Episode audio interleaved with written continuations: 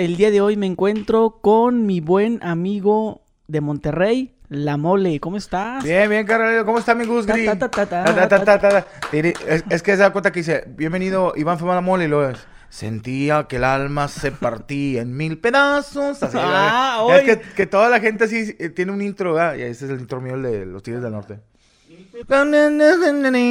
No, la- mejor cántate la que tocamos allá en Multimedios, la de la colita. La colita. ¡La colita! Por atrás. Oye, que esa rola que ya ahorita en Spotify está como en el número 125. ¿verdad? La- se llama La Colita. La colita, la colita que, la colita pestosita. Ah, carnal, pues muchas gracias por haber aceptado la invitación. Aquí andamos en tus tierras eh, otra vez. Qué bueno. La primera vez que vine, eh, bueno, no la primera vez, bueno, este año, eh, pues fue a tu programa. ¿Que, te gustó? Eh, sí, ya, güey. ¿Te la pasaste chido? Se llama Buenas, Buenas noches, noches, Don don Femat. Yo no sabía que te llamabas Don Femat. Mi apellido Femat, sí, es, eh, es un apellido francés. Este, de- dicen que, según mi abuelo en paz descanse, que era bandido. Ah, no, no, no, este. Del oeste. que- del oeste. Era una familia de Francia que llegó a, Mon- a México a Aguascalientes. De hecho, hay mucho Femat en Aguascalientes. De hecho, un, un ex Pero- pero ¿cómo te llamas tú? Iván Femat. Iván Femat. Y hay una- un ex gobernador de Aguascalientes que robó y todo, me dijeron, este, ese mal. y de ahí salieron gente para Monterrey y yo creo que ahí salió la mezcolanza mía. Pero Iván- me llamo Iván Femat, por eso le puse buenas noches, don Femat. ¿Y por qué te dicen la mole? Cuando era más morro, siempre he estado gordillo y yo jugaba fútbol americano mucho tiempo, desde los 7 hasta los 14. Entonces, este, me decía un maestro, eh, un, un coach, la molilla. Yo fui liniero, o sea, no liniero de que me meta cocaína, sino es liniero de que juega fútbol americano. Y el vato, este, pues como estaba así yo bolilla y tacleaba, dice, esa molilla. Y se me quedó la molilla, la mole, la mole, o sea, porque se- te parece a los cuatro fantásticos. Este, y de hecho sí, cuando estaba más grande me hice este tatuaje, que es la mole de los cuatro. bueno. La mole. Y así se me quedó la mole. Yo pensé que porque te gustaba el mole. Hoy decían otros que porque estás hecho de varios chiles, ¿verdad? La jefa conoció varios. No, pero sí, siempre se me quedó como la mole. Fíjate, hace rato estábamos, bueno, antes de empezar a grabar, estamos así semi platicando de lo que íbamos a hablar. Y estábamos hablando de tu programa, Sí. de los invitados que has traído a tu programa. Buenas noches, Don Femat. Y que me dijiste que hay varias gente que no ha aceptado la invitación que les has hecho. Sí, fíjate que a veces batallo eh, para que acepten. Este. Pero me prometiste que ibas a decirme quién. N- ah, No, digo, pero ¿quién? Así que no acepte. A ver, ¿sabes quién me ha mandado a la chingada? Pero no siento que él, sino su representante, Paco de Miguel, que ahorita está muy fuerte. Sí, Paco de Miguel está bien cabrón, ahorita ya salió con la cotorriza y todo en TikTok, está cabrón. Y yo lo tengo en Instagram. Y su representante, claro, con todo, con toda justificación por el- la pandemia. Digo, pero yo lo que digo es, no quiere viajar, pero sí, digo, que está en todo su derecho, pero sí veo que sale en otros podcasts ahí en México, o sea, sí sale, ahí en la Ciudad de México sí sale, pero fuera de la ciudad no, porque la otra vez hasta me pedorrió la representante de que no, estamos en plena pandemia. Este, yo le dije, bueno, sí. Dijo, por, por Zoom sí, pero a mí no me interesa entrevistarlos por Zoom. No, pues no es lo no es lo mismo, no es lo mismo. Tienes que estar frente al invitado. O- obvio que está fuerte, pero digo, tú, vi- tú lo viviste y en multimedia las normas, o sea, entras, te checan tu temperatura.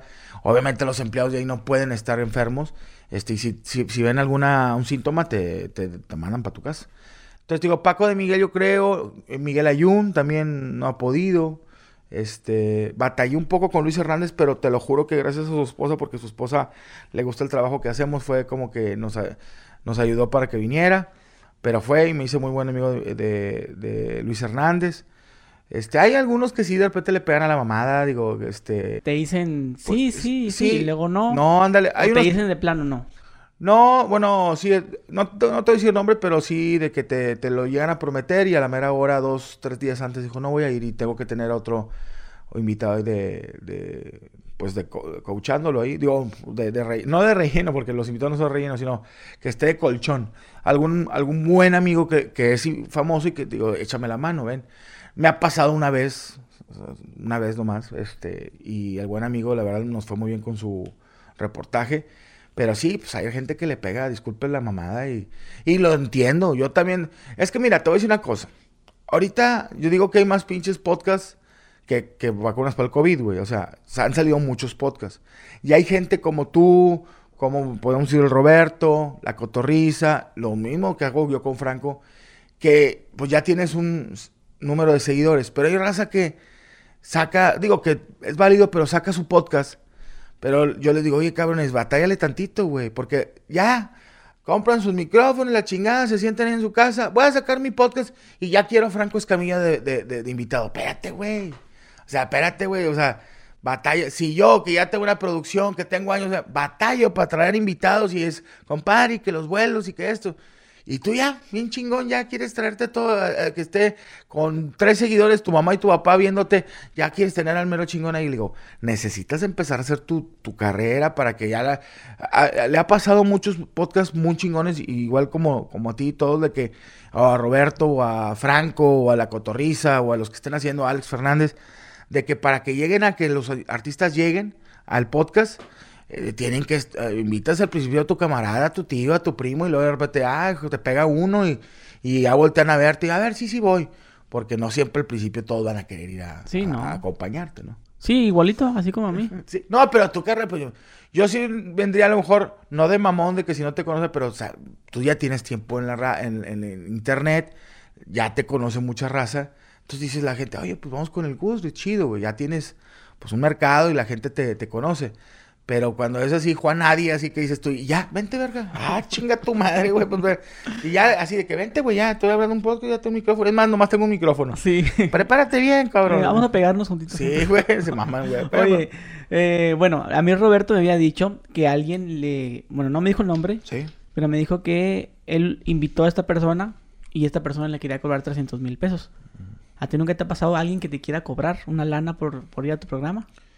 Mira, no me, no me han cobrado en cuestión de lana. O sea, de lana no me han dicho, porque saben que yo sí me vale madre y yo sí los quemo en las redes. O sea, sí les digo, "Eh, este güey me está cobrando tanto y se lo la chica. Y a veces dicen, y, y creo que Roberto lo comentaba, es de, te lo cobra la persona que lo maneja. Hay güeyes, una vez ahí en Multimedios, hay otro programa que se llama Es en serio, había un vato, que no me acuerdo cómo se llama ese güey, que traía a los artistas. Era un, un batillo. Y ese güey le cobraba multimedios por los artistas, pero no le pagaba a los artistas. O sea, que, o sea, pagaba los vuelos. o Aquí sea, no hubo nada. Aquí uno, o sea, decía, oye, págame los vuelos y va a ser tanto. Y multimedios senta billete y traía a los artistas y luego los artistas, oye, pues yo había cobrado, no sé, 10 10 mil pesos por ir al programa. ¿Ya se te pagó? No, a mí no me han dado nada. Y era el vato que los manejaba. A mí no me han dicho nada, sí me han dicho de repente de que sí, pero voy, pero si llevas a este grupo primero, que lo traigo manejando. Y, y la verdad le digo, no, pues déjame ver, o sea, yo lo que quieres a ti, no al, al grupo.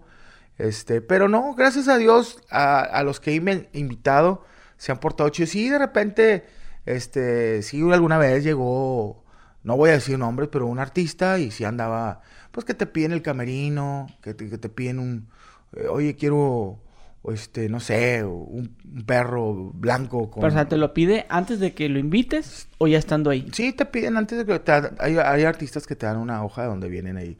No puedes preguntar esto, este, quiero esto en el camerino, este, puros semanes blancos y a la verga para buscar la, Blanco, sí. bla- bl- blancos y Dijera que, azules y que- todavía. y que una nena no los esté así, que los estés pulgando, no sé. O de repente el artista, que no voy a decir nombres porque no son mis artistas, o sea, son artistas que los invito, que te dicen, oye, me gustó esa chavita, este, preséntamela ahí en el camerino. Pues le dices, La de pues, no. producción. La de producción, ándale. Dices, pues no, no se puede. Neta. No, pues no. Te digo, es parte de. Pero sí te ha pasado eso. Sí, sí, pero digo, yo pues me llevo chido con. Pero nunca te ha pasado que se empiezan a, a que les dé artistitis, como dicen por ahí, que se rockstaren, que, que lleguen y que, ay no, esto no, ay sí, ¿A- aquí va a ser. ¿Sabes quién le pega más a la mamada? A veces los representantes, güey.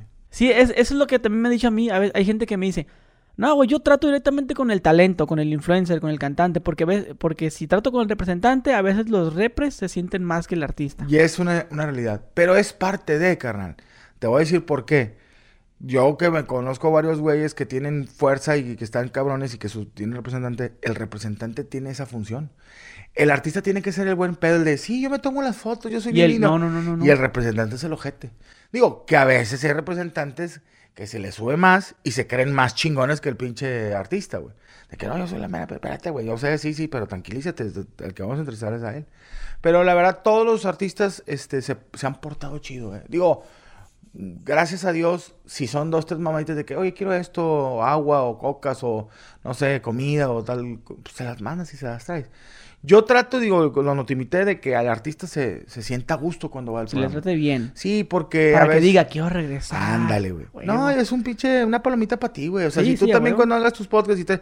Una palomita, oye, güey, regreso con este cabrón. O si este güey me pide para otra cosa, van, güey. Yo a veces artistas que no, no me conocían, no, no sé quién eras, y los trato chido. Oh, me compadre, gracias, güey.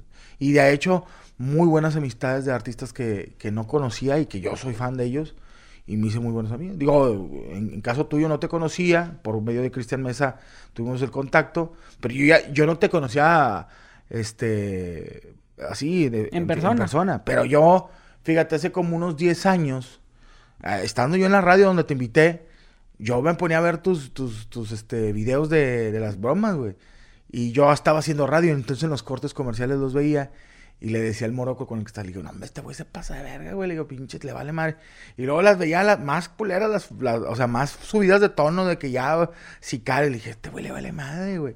Pero me metía en la broma, decía, este güey le invierte lana a la broma, no la hace chilera, porque hay güeyes que, ah, yo hago broma así con el celular, puto. pues". Eh, cómete esto. Ay, Sí. te ven enchiloso. Ay, que- y luego, ¿cómo estás, mamá? ¿Estás encuadrada? Y le digo, el pinche Guzli le, mete sus camaritas y le mete actores y le digo, eso está chingón, güey. Y eso, digo, en lo particular a mí me gusta mucho. Que hubiera estado chido haber, haber hecho algo así para multimedios. Estará con... Es que sí, hombre, también esa... eh, bueno, hicimos una para Rachel, que no se la tragó. Al principio sí. Sí, pero, Pero- dio sido algo más producido. Sí, más producido, pero sí, se- eh, eh, es que en eso no, no nos preparamos, también eh, se las debemos, porque le digo, no le no podemos hacer una pinche broma pedorra si este güey hace en internet unas pinches super bromas. Ok, pero ¿cómo funciona el tener tu programa en, en televisión? Por ejemplo, ¿yo pudiera tener un programa en multimedios? Sí se puede. A ver, ¿cómo sería? Mira, te voy a hablar al chile. Sí se puede, pero te voy a decir una cosa. Yo llevo más de 17, 18 años en multimedios trabajando. Y la verdad, yo no soy el estereotipo ni el prototipo del, del, vato para tele. Me fue muy bien y me dio muy bien en radio porque es hablado. Y, la gente se basa más en las pendejadas que digo. Pero en imagen, pues tengo sobrepeso. no, o sea, no, tú ves un, compañeros como Mayagoitia, Adrián Marcelo, que están en multimedia, son hombres delgados. Entonces, ese es el prototipo de la tele, hay que hacerlo sincero.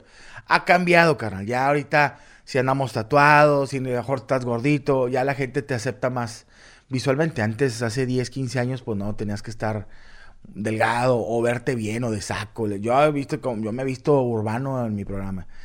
Durante mucho tiempo, carnal, yo propuse estar en un, en, en un programa y la verdad no se me dio. Que no es de a huevo, pero por eso te digo, nunca, tienes que seguir chingando. Y yo propuse en un programa, no se dio, entré a la tele, pero como yo estaba con Chavana, yo tenía un personaje y estaba a un lado.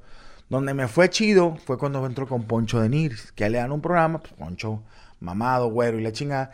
Y yo era el comediante de ahí al lado, era el, como que el, el patiño.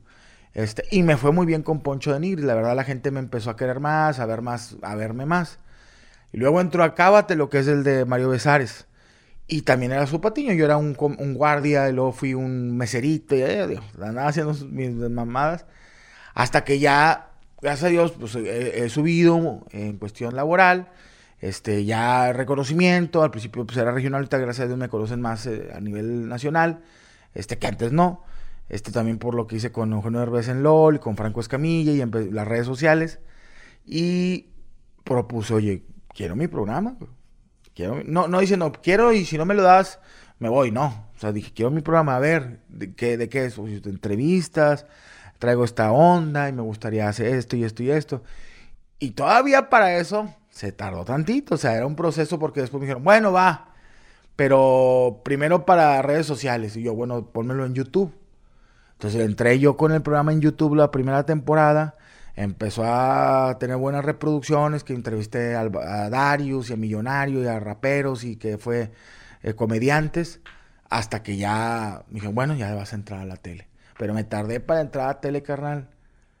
de perdido unos 6, 7 meses. Tú porque trabajas en multimedios. Sí. Pero, por ejemplo, si yo llego, o sea, ah, ¿saben qué? Quiero rentar espacios. Sí se puede, sí. Sí, porque yo supe por ahí que en algunos programas de televisión tú pagas por tener tu programa y tú, pues, vas a ganar, pues, ya de los patrocinadores, ¿no? Sí.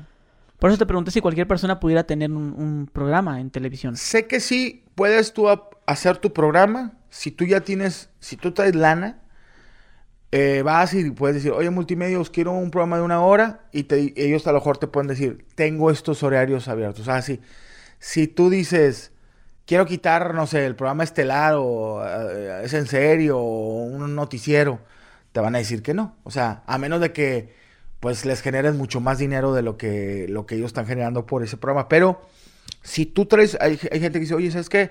Quiero mi media hora los domingos. Tengo a Chorizos Don Arturo y, estos güeyes me van a patrocinar. Y les pagas lo que te están viendo. Puedes poner tu programa. Mucha gente lo hace y a veces no, no dura. ¿Cuánto me costaría a mí tener un programa en televisión? A chicle... Así, así calculado, a ojo de buen cubero. Ay, yo llego, a ver, quiero tener un programa, se va a llamar La Hora del Gusgri. Hacemos bromas y entrevistas, así con lo que haces tú, pero con sección de bromas y podcast y mamás así. Una hora. Hijo de su madre, güey. Una hora. Yo, ¿cuánto tengo que pagar? Cada vez, pues por mes, por transmisión. Verga, güey. A ojo de buen cubero. Es que el chile no tengo el... Mira, voy a, voy a aventarlo así de chilero, pero yo creo que sí tienes que andar aventando... Pues a lo mejor al mes arriba de 100 varos, güey. O sea, de que el patrocinador te esté aventando 100 varos. También, pero ¿para qué te echo mentiras? No sé cuánto estén cobrando por, por, te- o sea, porque tengas una hora en tiempo aire. Pero yo, pues, sí tiene que generarle. Es que una cosa es de que vayas y grabes ahí, prendas eh, cámaras, este, co- eh, como lo viste ahí, que gente de, Y teleprompter, de teleprompter y todo audio. audio y la chingada, que es costo para la empresa. Y otra cosa es que le digas, yo ya lo traigo aquí producido, a lo mejor ahí baja el, el- el costo. O sea, que tú digas, yo grabé en el DF, tengo yo el estudio, yo me grabé, aquí está mi proyecto.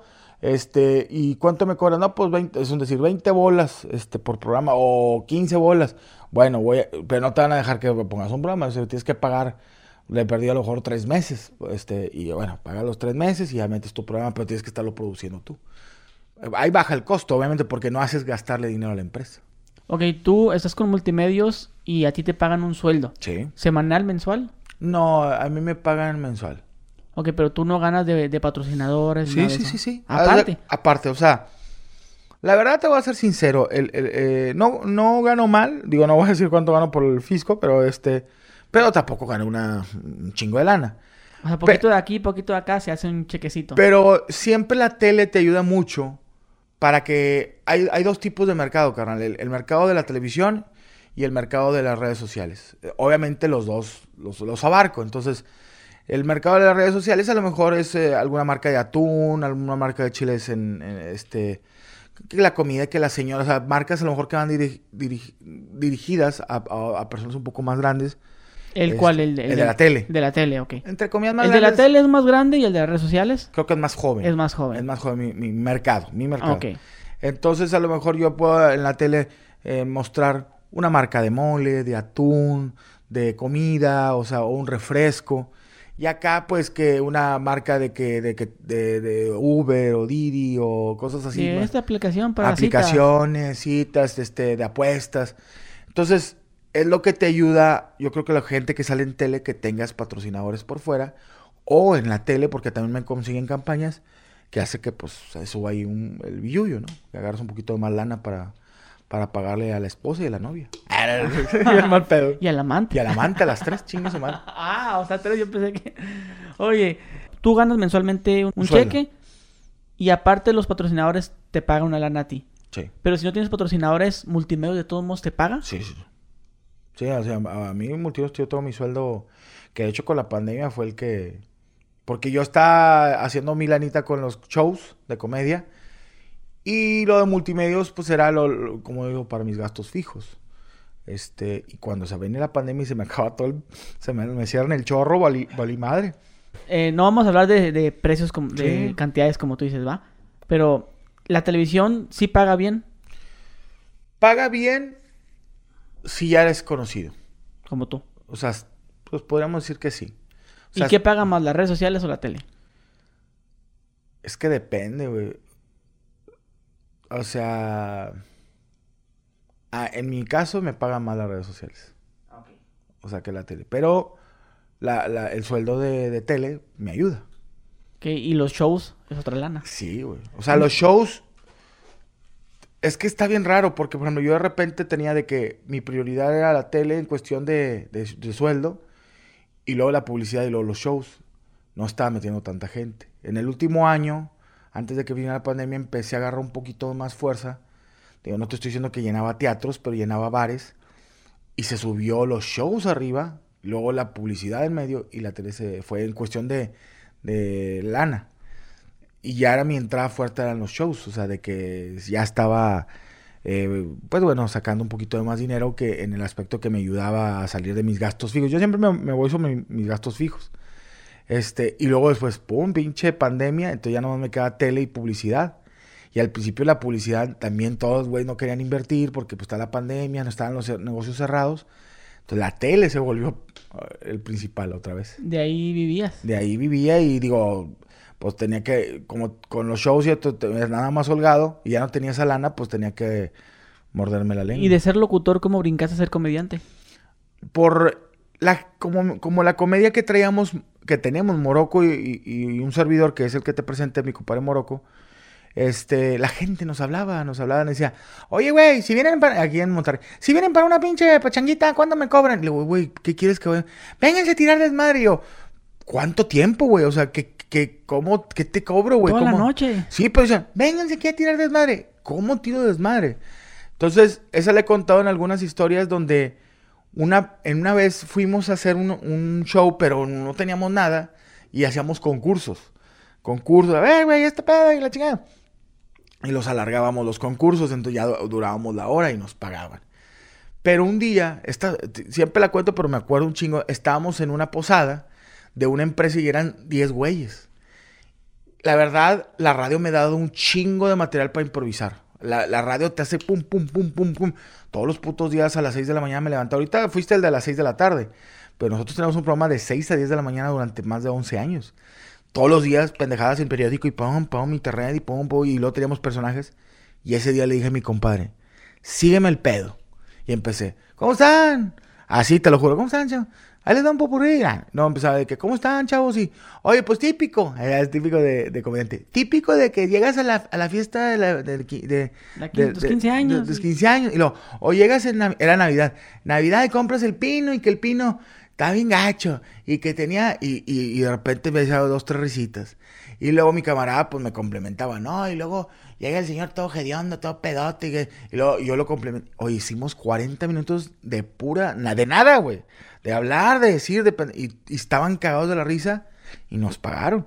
Y le dije, güey, por aquí es, güey. Entonces empezamos allá a hacer nuestros monologuitos pequeños sin escribirlos, sino lo que ya habíamos dicho improvisado, pegarle cosas nuevas y a presentarnos en barecitos aquí en Monterrey para 12, 13 personas, 10 personas, 15 personas, 20 personas.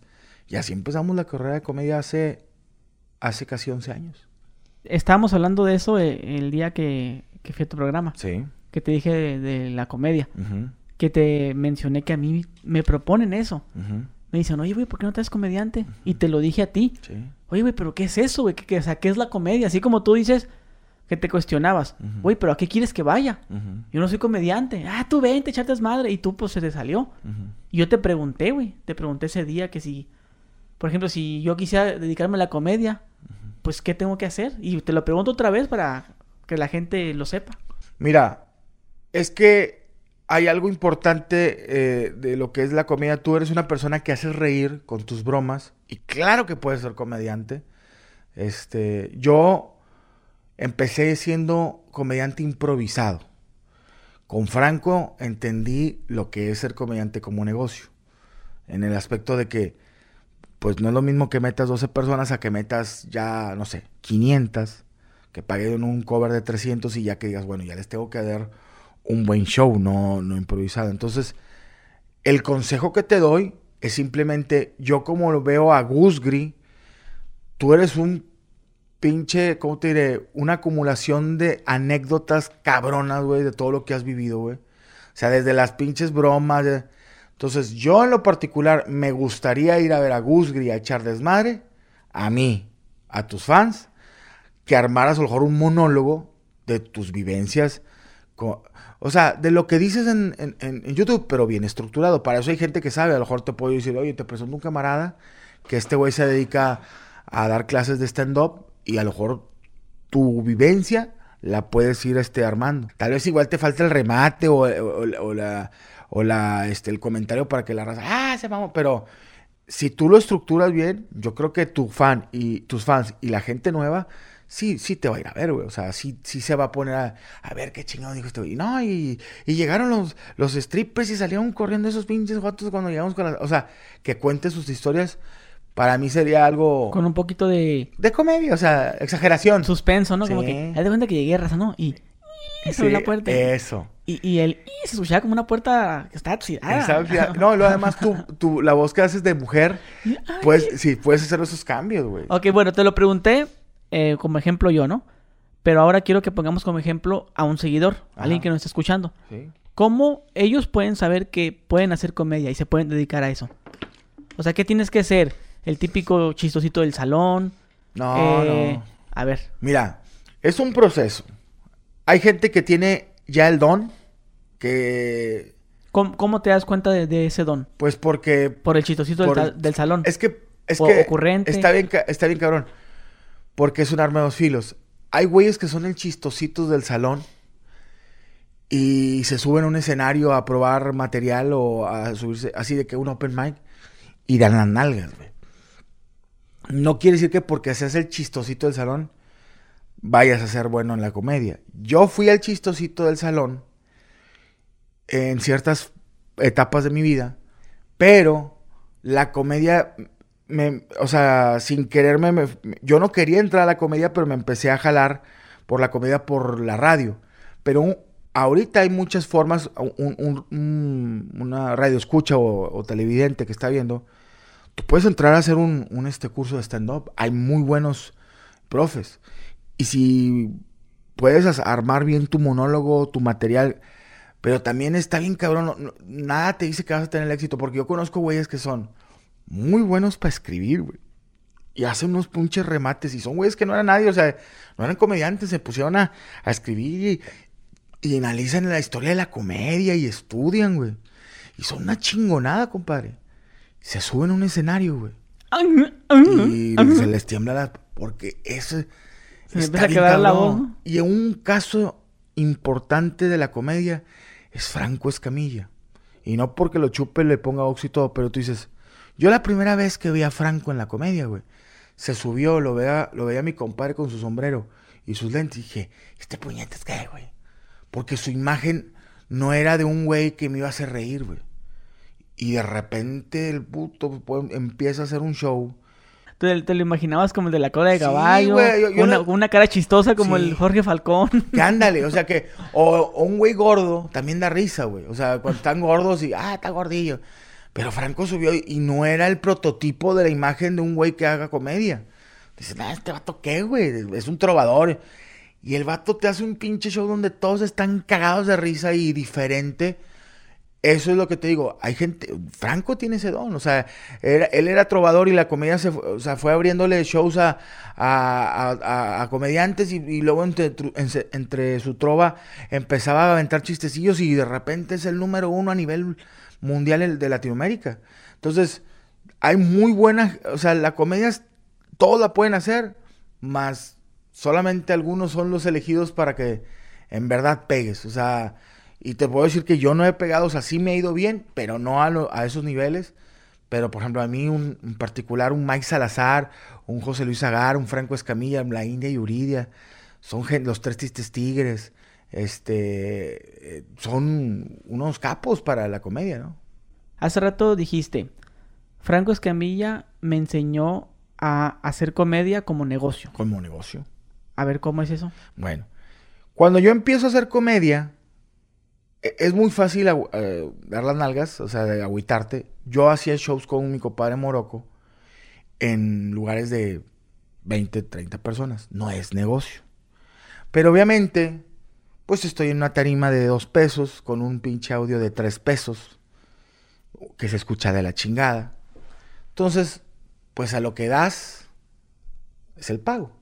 Si estás dando un, mal audio, a lo mejor hasta la vestimenta en casa la madre me ha vestido, digo, no ando mejor vestido ahorita, pero X, pues obviamente el cover está a 20 pesos, no es negocio, o sea, yo sacaba 400, 500 pesos, es más, el DJ se llevaba más lana que yo. Cuando entro con, entro yo al merequetengue a hacer comedia, ya me van a ver 400 personas, pero no a mí. Es un bar de comedia que iba a haber comediantes y ya ves al comediante que lleva su, su trajecito, eh, ves al comediante que lleva su, su smoking o su saco. Digo, yo no me he visto de saco, pero ya empecé a comprarme ropita más chida y traes mejor audio, te escuchas mejor tus chistes. Entonces tienes que tirar más, invertirle a lo que estás diciendo para que la raza diga, ¡Ay, güey, de los cuatro comediantes! Este güey, el pinche gordo, fue el que me gustó más.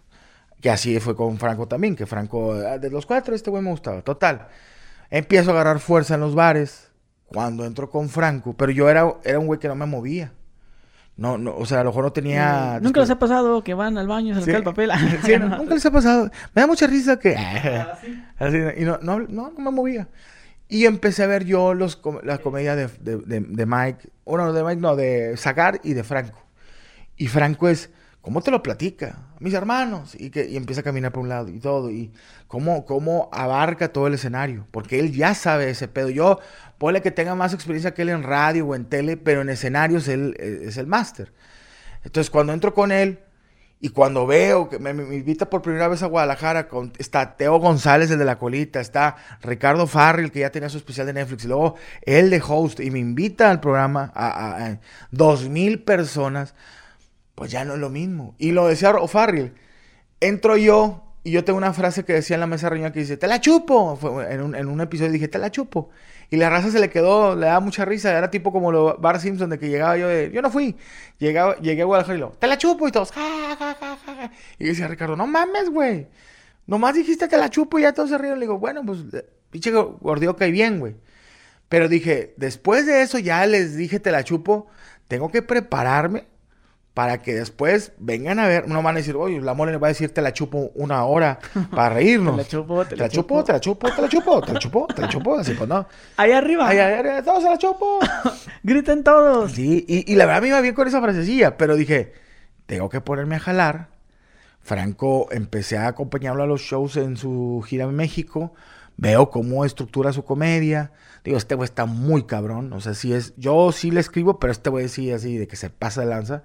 Porque me dice, güey, yo voy a un auditorio nacional, no puedo dar un pinche 10 mil personas en 10 mil personas pagaron un chingo de lana para verme y no puedo, tengo que tener el mejor audio, la mejor iluminación. Y lo que voy a decir tiene que, o sea, tiene que ser negocio, o sea, que la raza diga, la próxima, o sea, semana o próximo año que Franco presente otro show, voy a ir porque se pasó de lanza. Entonces, eso es, dice, ya es como cuando ves la comedia como negocio, no como que, ay, pues ahí que salgan 10 pesos.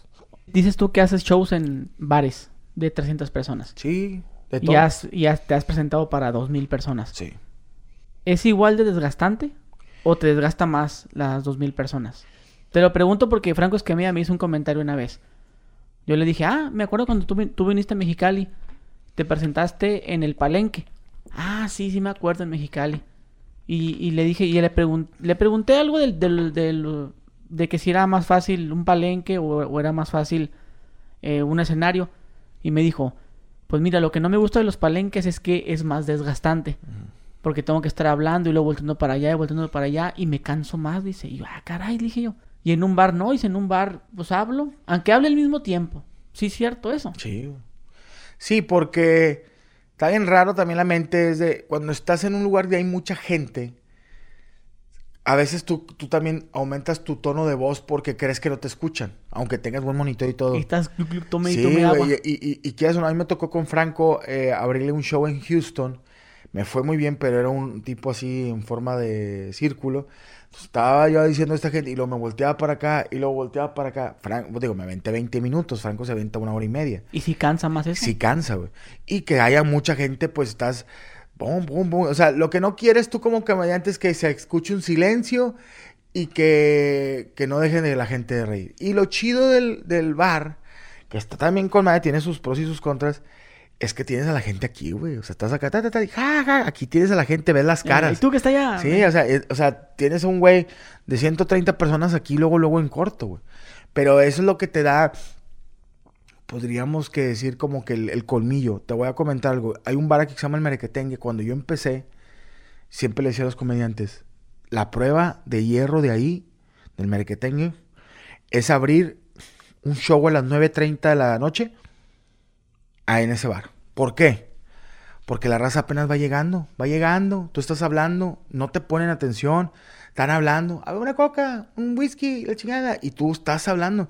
Y luego están preparando micheladas y pinches, este, en la barra hay una licuadora haciendo piñas coladas, imagínate tú, no, ¿qué quieres? O sea, si tú llegas a poder concentrarte para que todos esos pinches distractores hagan que, que, o sea, se vayan a la chingada y que lo que estás diciendo tú, la gente lo, lo vea, ya estás como que del otro lado. ¿Y, nunca te ha pasado que estás haciendo tu show y de repente ves que están, en- tú ves en el teléfono y tú voltean a ver. Sí, por hay- educación. Hay gente que está en el teléfono, gente que te hace caras. A mí me tocó en México, en un, en un show mío, en, en, eh, un vato mero delante, era fan mío y su vieja no. Y yo hablo cosas así de viejas y de medias peladas. Y la, sí, que la- no, la morrita estaba ahí con, el, ahí con, con- con la mantarraya de fuera. Y, que, y la morra así, ¡ay! ¡Ay no!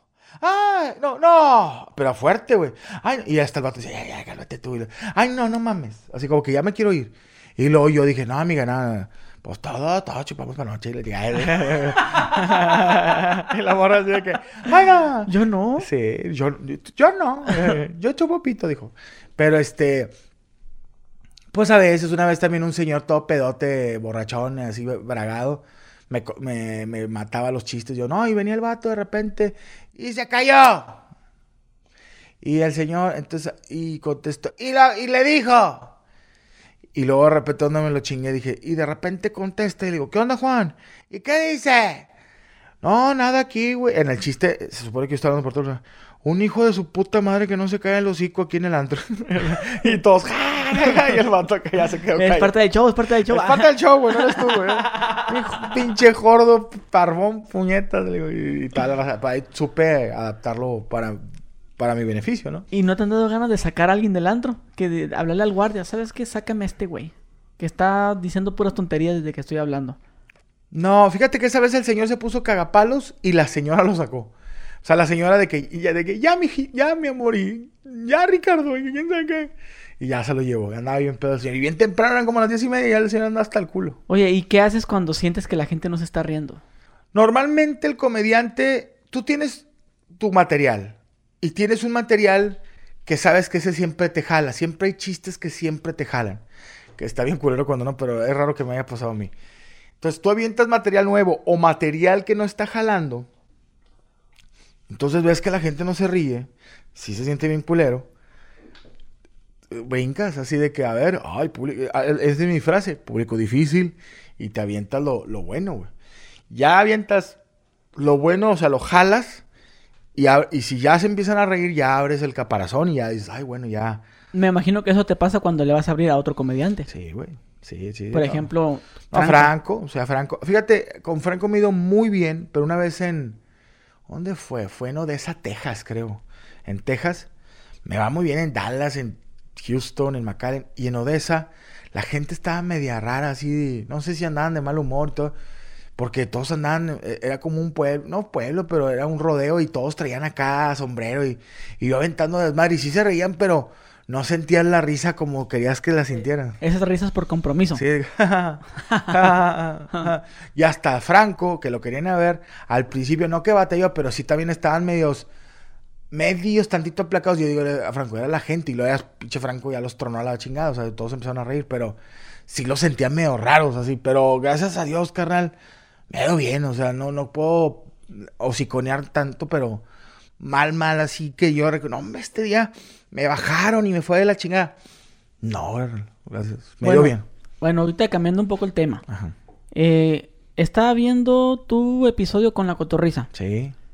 y vi que mencionaste que tú has trabajado con Mario Besares, con Poncho de Nigris. Eugenio Derbez. Sí. ¿Qué has hecho? ¿Qué has colaborado con ellos? Por ejemplo, con Eugenio Derbez. Eugenio eh, en el 2019 se estrenó lo que es LOL, que es un programa donde invitan a... Somos 10 comediantes y nos meten en una casa. Y el concurso se trata de que si tú haces reír a los otros comediantes y si tú no te ríes, pues te ganas un millón de pesos. Entonces yo entré a ese proyecto, que, lo, que Eugenio Derbez es el host, es el que nos está viendo en unas cámaras y ve que nadie se ría. Yo la verdad era, eh, trabajé para el proyecto con Eugenio Derbez, era único güey fuera de la Ciudad de México, todos eran pues chilangos o gente del DF. Y entre comillas era como que estaba Ricardo Farril, Alex Fernández, estuvo el Capi, el Diablito, Sloboski, eh, estaba esta, ay, eh, Verónica Toussaint, eh, estaba, ay cabrón, el Akikis, se me olvidó, qué mal, qué malo por los nombres, pero el de, el, que, ya, el Jean Paul es el que salía de los meseros de todo el mundo, este, Munguía, Munguía, se apellida Munguía, y estaba también Excelsa, este, que sale con, con este Eugenio Derbez. La sirvienta, La sirvienta Excelsa, que es muy, muy buena amiga, que se me olvidó el nombre, pero es que se me olvidan los nombres a mí, soy muy malo. Y la verdad la competencia estaba bien cabrón y con eso trabajamos, la verdad me fue muy bien, era para Amazon Prime. Y digo, salió en diciembre y luego pinche en enero, digo en, en marzo del 2020 cae la pinche pandemia. Pero creo que me ayudó mucho trabajar con Eugenio Derbez en ese proyecto, estuvo padre. Y me fue bien en el show, no, no me fue así de que dijeras, oye, me sacaron de pedo, no. Fui de los fuertesones, gracias a Dios. Está Eugenio Derbez, es muy famoso, ¿va? Luego Adal Ramones, luego Teo González, Polo Polo. Sí. ¿Para ti todos esos comediantes son buenos? Sí, sí. Yo chupo, así, mi máster es Polo Polo. Polo Polo, yo desde morro, desde secundaria, yo compraba sus cassettes. Yo lo escuché en la primaria, mi papá traía Polo Polo en su camioneta. Y escuché las maldiciones y dije, ¡pum! Me explotó la cabeza. Y dije, este señor es la mamada. Tenía todos sus cassettes, ya en la secundaria. Me, de hecho, una vez una maestra me quitó mi, mi cassette porque traía rolas de Molotov y, chistes de Polo Polo. De ahí yo creo que es mi máster. Y en la comedia soy, o sea, es Polo Polo aquí en México mi máster es Eugenio Derbez, el trabajar con él se me, que se me salieron los, huevos. ¿Pero él te, él te invitó? No él, o sea, la producción de Amazon Prime. Pero de ahí lo conocí, pues él era el conductor principal. Y yo creo que de ahí me gusta mucho Will Ferrell, que es un comediante de Estados Unidos. Adam Sandler. ¿Y quién más? Pues yo creo que son mis fuertes, ellos. Adam Sandler, Will Ferrell, eh, Sasha Baron, sí, Sasha, el, el de Borat mí me gusta mucho. Este, pero acá en México es Eugenio Derbez, Polo Polo. Te voy a hacer una pregunta, pero quiero que me contestes con la verdad. Venga. Sin miedo a, a ver qué va a pasar. El número uno antes fue Adal Ramones, en la comedia. Ok. Y ahora el número uno es Franco Escamilla. Sí. Para ti, ¿quién de los dos es mejor? Franco Escamilla. Franco Escamilla. Sí. ¿Por qué? Sin duda. Porque es muy buen comediante es que te voy a ser sincero, no por chuparlo, güey. Y sí, sí lo, lo chupo. Adal, mis respetos, pero siento que Adal eh, empezó más como yo. o sea, digo, mi respeto también lo chupó Adal Ramones. Porque empezó con los monólogos. Y, pero es, es conductor de televisión. Y empezó a, hacer comedia. De hecho, empezó con Están Parados Franco. Pero sí, Franco se fue a otros niveles, güey. O sea Digo, de hecho, Adal pues, era conocido por la conducción a toda Latinoamérica. Lo conocen en Argentina, en Costa Rica, en República Dominicana, en Colombia. Por la tele, güey, no por la comedia. Y Franco es conocido en el mundo por la comedia. fue y empezó ahí en... O sea, ya había hecho cosas, pero que, estando parado donde a Ramones dio el chingazo. Y no, me, no estoy diciendo que sea mejor Franco en, eh, eh, que Adal en, todo, sino que, por ejemplo, él es un excelente conductor. Para mí, Adal Ramón es de los mejores hostmen de, de, de Late Show de todos los tiempos en México. Porque entrevistó a Will Smith, a Sylvester Stallone, a los Backstreet Boys. O sea, es una. Britney Spears. Britney Spears, una pinche pirinolota, güey. Pero Franco, para mí, después de Polo Polo, o a la par, güey, de lo que ha conseguido, este, es el número uno, güey. Te lo pregunto a ti porque eres una persona intermedia. Se lo iba a preguntar yo el día que grabé con él tirando bola. Dije, no, o sea, mira, mamón esta pregunta. Y luego, y, bueno, si se lo pregunto, pues él va a decir, No, no, o sea, yo pienso que él le daría el crédito. A Polo Polo. Ajá, ajá, no, a, a Ramón. Ah, Ahorita que Ramón. te hice la comparación. Pues fíjate que mucha gente me dijo, pregúntale eso, pregúntale qué, qué opina de Al Ramón. Y yo, ¿para qué? Y yo, se lo preguntaré. No, no. Sí. No, no, pero, pero te lo pregunté a ti porque tú eres su amigo, tú lo conoces, tienes mucho tiempo este, conociéndolo y, y sabes de comedia, por eso te lo voy a preguntar.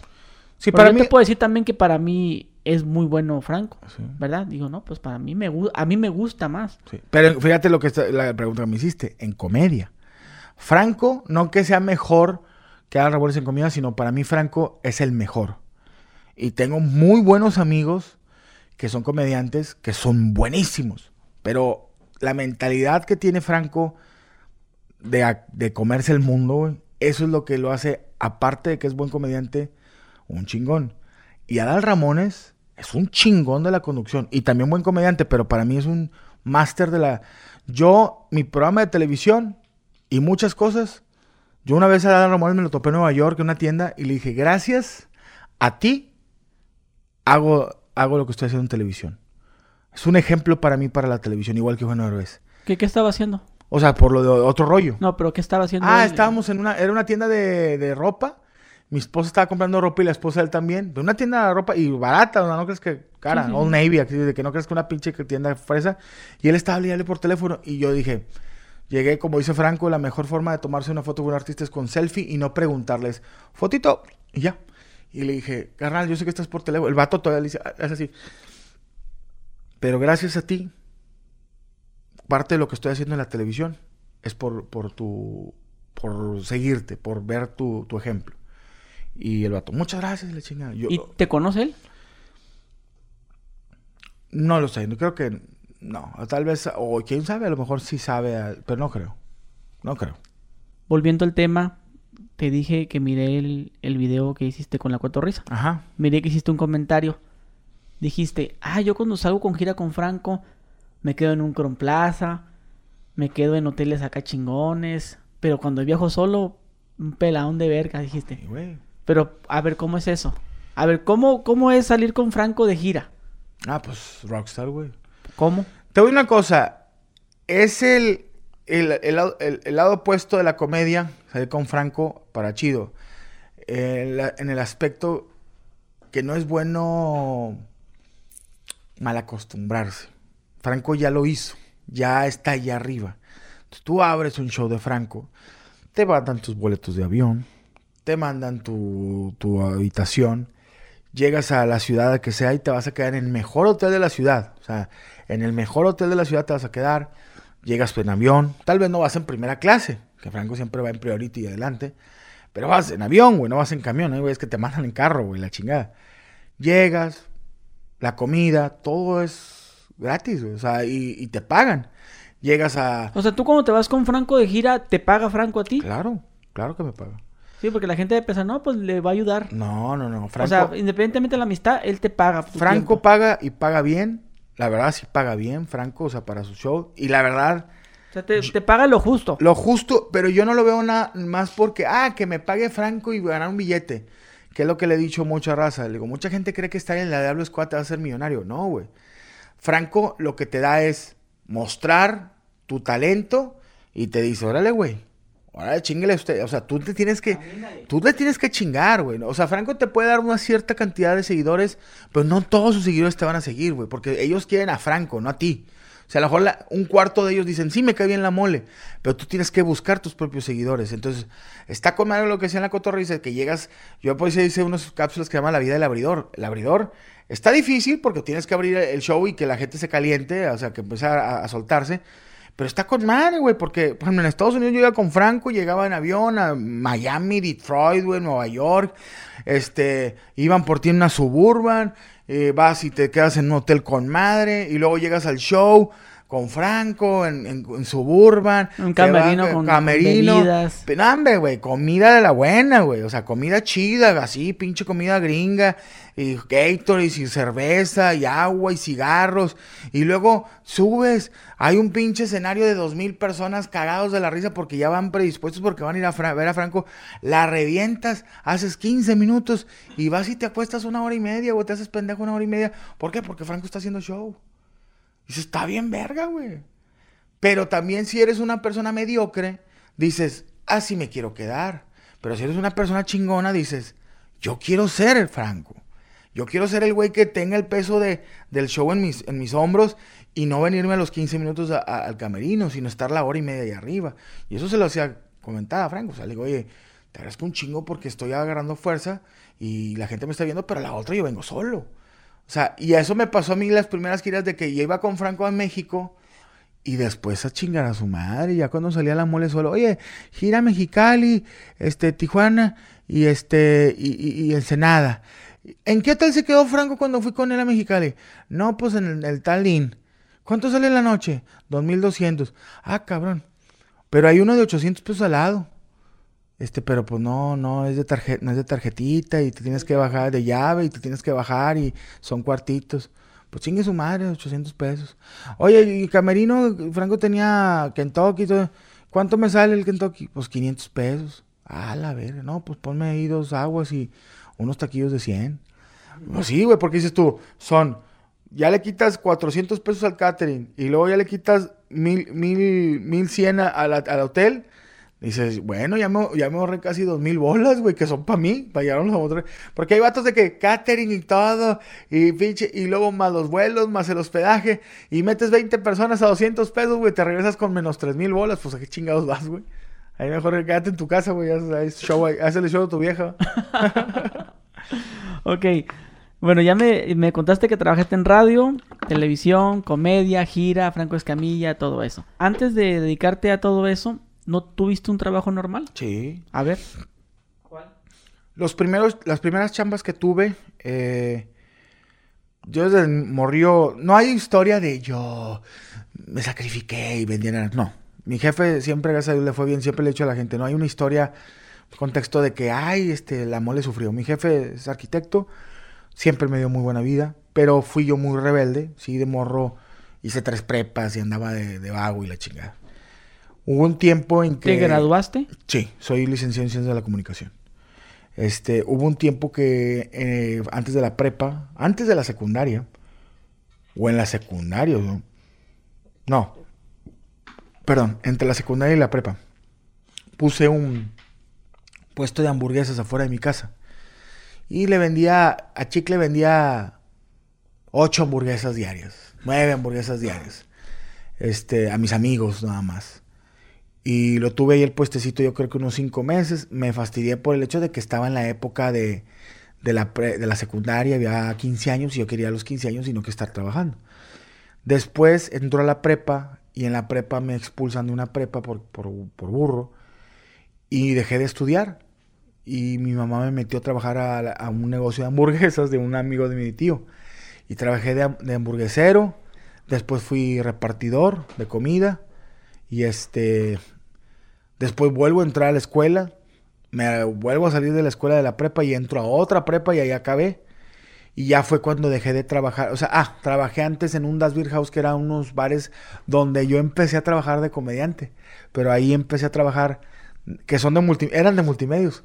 Empecé a trabajar de, de barman, de pinche, de lavaplatos, de, de todo. Era cocinero, le ayudaba al barman. Este, hasta que ya me salí, duré como unos cuatro o cinco meses. Y ya entré a la carrera, este, acabé mi prepa, entré a la carrera y acabé de ciencias de la comunicación. Pero sí tuve más en restaurantes, trabajé en, bares, este, restaurantes, antes de entrar a la de la comida y la tele. Y cuando tú eras chavito, que te dedicabas a eso, que lavando platos y todo eso, ¿cuáles eran tus sueños? ¿Querías ser cantante? ¿Querías ser famoso? ¿Qué Fíjate, querías hacer? Al principio, muy morro decía que quería ser policía. Okay. Después quise ser cirujano plástico. Te lo juro, güey. Pinches cambios. Sí, güey, la verga, güey. Cirujano plástico porque decía que ganaban mucho dinero. Y sí, este... En la secundaria fue cuando me empezó a gustar más la onda de, de, de los medios. Yo entro a una pastorela en segundo de secundaria. Pues tenía yo que unos que... Unos 13 o 14, no sé cuántos años tenía en segundo de secundaria. Y entro a una pastorela. Y me acuerdo un chingo que en la pastorela me dan el guion y yo modifico la pelea entre el diablo y el ángel. Le dije a la maestra, ¿puedo modificarla? ¿Cómo? Pues en vez de pelearnos este, eran unas espadas de una de plata y una de roja, que como el fuego y, el cielo. Le dije, traemos unos sables de, de, de- Skywalker y de Star Wars.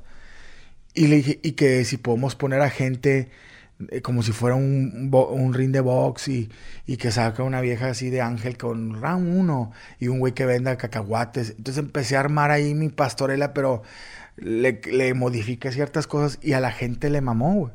O sea, a los padres de familia que fueron.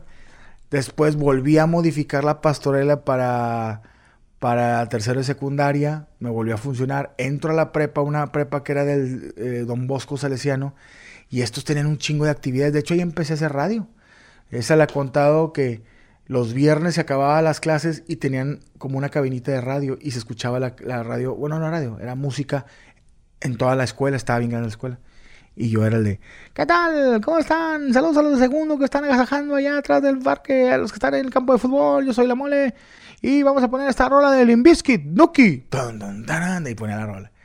Pues al otro viernes tocaba a los de otro salón y me decían, eh, mole, ¿por qué no te pones tú? Y me ponía yo ahí, güey. Luego había este, actividades con grupo y empecé a cantar ahí en el grupo y luego la, la pastorela la volví a modificar. Entonces ya empecé a, como que empezó ahí a agarrar el gusto de que las cámaras y agarrar este pedo y que salir en... Iba yo a los programas de televisión de multimedios, pero de, invi- de invitado, no de invitado, de, de público. Y ahí me di cuenta que eso era lo que quería hacer yo de, de, morro. Digo, de, de grande. Ahorita que dijiste, y tú la muchacha que está ahí, ahorita que hiciste esa voz, güey. A mí me caía gordo, güey, los animadores. Sí. Cuando yo iba, por ejemplo, a las ferias y que estaban la persona, ¿no? Y aquí estamos aquí, ven y ah, este trata de meter el balón a la canasta y si te la ganas te damos este pan bimbo. Ya, y a la señora que está allá, usted allá. Y había unos unos conductores de televisión locales de donde yo soy y son eran famosos allá nada más, pero eran famosos por ser muy carrilleros. Ok. Y, y el que va allá, mira, mira, el que va allá, el muchacho que va allá, mira. Y, y a- a- sal- en ese entonces estaba de moda punks. los rock. ¿Y tú qué te pasó a ti? Et- El muchacho que va allá. Y las señoras se reían. ¿No? que ¿Cómo le hiciste para que el pelo te quedara? O sea, y como insultos, entre comillas, ¿no? Y, ah, y este que está acá, mira, no, hombre, este muchacho parece que trae los pantalones de, de, de, de, de Joto o cosas así. A mí me caía bien gordo, güey, que, que cuando yo, yo, por ejemplo, una vez pasé por ahí y me, me criticaron precisamente los pantalones. Yo siempre usaba los pantalones ajustados. Me criticaron eso y, y yo, ay, y yo, yo te lo juro, yo no quería pasar por ahí, güey, por, por ese lado, Da porque... pena. ¿Y nunca te ha pasado que tú seas, eh, ya sea animador de un evento y que estés echándole carrera a la gente y que alguien se te revele? O en un show, en, una, en un show de, de comedia, que no le esté gustando que te estés metiendo con él. Te voy a comentar. Casi no me meto con la gente, pero Pero sí hay comediantes que lo sí, hacen. Sí hay comediantes que lo hacen, pero sí me ha pasado una vez en, en un show en una casa, estábamos tirando carro y un vato andaba pedo grandote y sí, de que, bueno, ¿cuál es el pedo? Y pero éramos dos, no, y yo no se la hice pedo, sino que con la misma comedia lo apaciguamos y hicimos que la, que la gente, ya, ya, siéntate, la chingada. Pero me ha ayudado mucho mi comedia que no me meto mucho con la gente. Que mis respetos, tengo güeyes, amigos, comediantes que se meten con la gente y la gente los contrata para eso. Pero te digo una cosa, a- hubo una o dos veces, güey, que al Morocco, mi compadre y a mí nos contrataron para tirarles carrilla, güey. Sí, de que vatos fresas, de que vénganse a mi, a mi casa. Y lo, a ver, tíranos. No hacíamos show, era, tú pendejo, tú, a ver, ¿quién es más pendejo? Y yo, tíralo a la alberca. Y este güey, era tirarles carrilla. Nos pagaron por ir a madrearlos, güey. Y yo le decía a mi compadre, oye, el mejor dinero del mundo, güey. Le digo, con ma- yo estaba con un whisky sentado tirándoles carro, güey. ¿Y tú esos pantalones que traes? Tú, pinches pantalones, eh, se te dan todos los huevos. Siéntate, pero acomódate los huevos, güey. Pinche pase que traes acá. ¿A dónde vas? ¿Vas al baño? Sí. Ey, pero Mion, siéntate, mion, siéntate. mion. No, decían, mion, mion, mion. Y cuando se paran al baño, mion, mion, mion. Límpiate, límpiate. Y luego de que iban llegando una vieja y, y un vato y ¿por qué huelen a jabón? Y, eh, ¿por, qué, por qué viene bañada? Ajá, Eh, jamón del, de la rosita. sí, Rosa Venus, ¿por qué viene bañada la morra? Rosa El Rosa Venus. sí, no, no hay falla con esa. ¿Por qué huele? Le, le decíamos así al vato, a ver, la morra, así. La- ¿Por qué hueles con del seguro? No, la verga. Es que bien dicen por ahí que con agua y jabón se borran las huellas de otro cabrón. De otro cabrón. y, pero, cab- y cabrona. cabrona. pero no te, como dice un camarada, el, el moroco, no te bañes con agua, con jabón de, de Rosa Venus, güey. No, con, pues con pura agua nomás. no, cómprate el jabón del seguro, del seguro social. Cuando es el seguro, quítale los jabones. Esos son neutros, güey. No huelen a nada. No, es mejor con agua. O con agüita, sí. Con pura agua. Ah, edítalo. Ah, Ya te la sabes, güey. Sí, ya, ya. No, pero ya, güey. Llevo 10 años de casado. Sí, pues tuviste tu momento. Y sí, ya. O sea, yo me casé a los 28, durante los 15 y los 28, este, hice lo que quise. O sea, ah, no, no, porque tuve 3 años de, de novio. Desde los 15, la- ya la ando cagando, güey. No estaba casado. Ok, ahorita te mencioné las personas estas que me echaron carrilla. Eran insultos más fuertes, pero nomás que no se me viene a la mente. O sea, no recuerdo. Bien el insulto. pero sí eran insultos muy feos, güey. Y ellos eran muy famosos en Mexicali por eso. Porque tenían un humor muy pesado. Y a la gente le parecía muy gracioso. Pero hoy en día que hicieran ese esa comedia, no es gracioso. Es que ya cambió un chingo. Ok, eso es lo que te quiero preguntar. ¿Te ha tocado a ti ese cambio de que Sí. tú dices, bueno, mames, yo cuando era chavito, güey, yo, yo hacía esto, esto y esto y no había pedo? Y ahora no mames, ya no, ya no puedo, yo ya no puedo hacer esto. O lo que yo miraba bien antes se, está mal. Sí. Fíjate, hace 10 años teníamos unos personajes en el radio que se llamaban los monstruos maricones. Que era Drácula y Frank y Frankenstein Jotos, o sea, gays. Gays. Y ya, ¿qué onda? Y me encanta la, me encanta la hablamos así. Los quitamos no porque nos hayan dicho, pero porque ya queríamos sacar otras cosas. Y los volvimos a meter. Y ahorita la gente sí está más de que, eh, güey, la comunidad LGTBI, de que eh, este pedo y la chingada. Claro que nuestro público, pues obviamente le da risa y se acuerda de esos personajes, pero ya, y me acuerdo que hay una sociedad aquí, una organización que se llama de las buenas costumbres.